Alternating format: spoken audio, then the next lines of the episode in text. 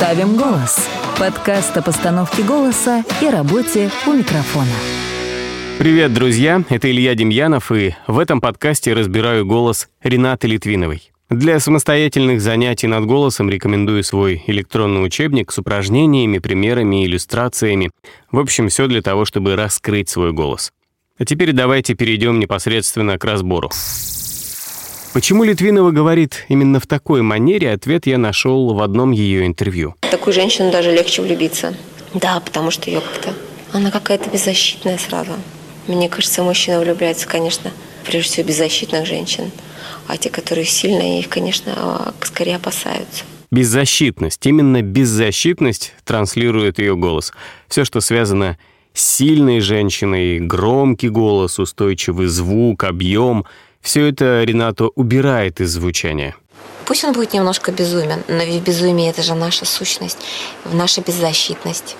То, что делает нас людьми, то, что делает нас человечными, наши особенности. У меня есть подозрение, что Литвинова вдохновлялась звучанием Дорониной, Татьяны Дорониной. Это такая актриса советских времен. Она тоже говорила мягко, с придыханием.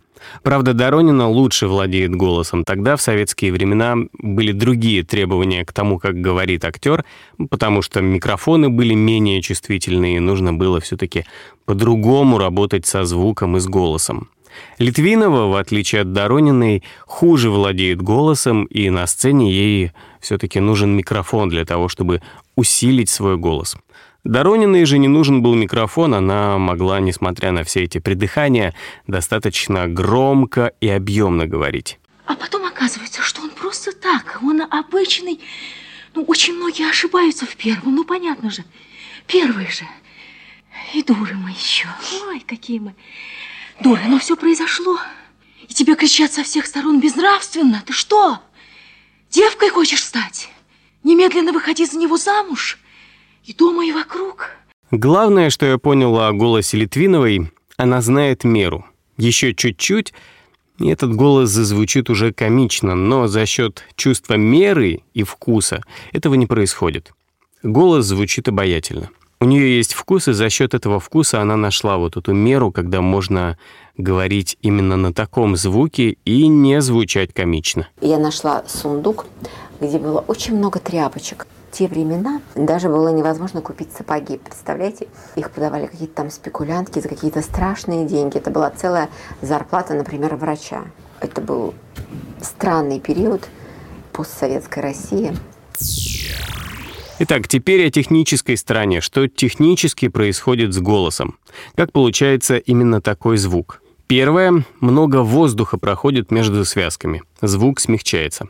Я в предыдущих разборах рассказывал и показывал, что происходит с голосом, когда много воздуха проходит сквозь связки, но звук он смягчается. То есть вы слышите, что через связки проходит много воздуха, и голос становится такой очень мягкий и воздушный.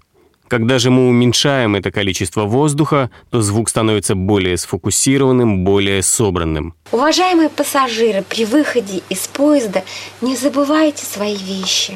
Пожалуйста. Второе. Литвинова мягко прикасается к звуку. Она смягчает начало и конец.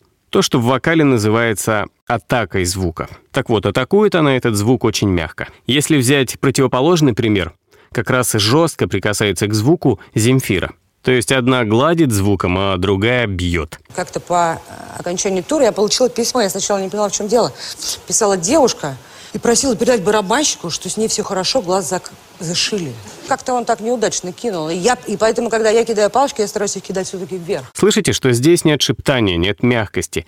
Жесткое прикосновение к звуку. Она плотно смыкает связки, там нет вот этого вот выдоха, нет потока воздуха, который она пропускает через связки. Поэтому звук становится таким очень собранным, местами агрессивным. И, наверное, то, чего избегает Литвинова, появляется такая мужская энергетика, то есть жесткий, направленный, очень уверенный звук. То, что есть у Земфиры. Четвертое — это ритм и паузы. Литвинова не боится пауз, чтобы подумать, набрать какое-то качество. Она периодически уходит в себя, ищет там какое-то качество слова, формулирует мысли. И она внутренне не торопится, чтобы быстро ответить.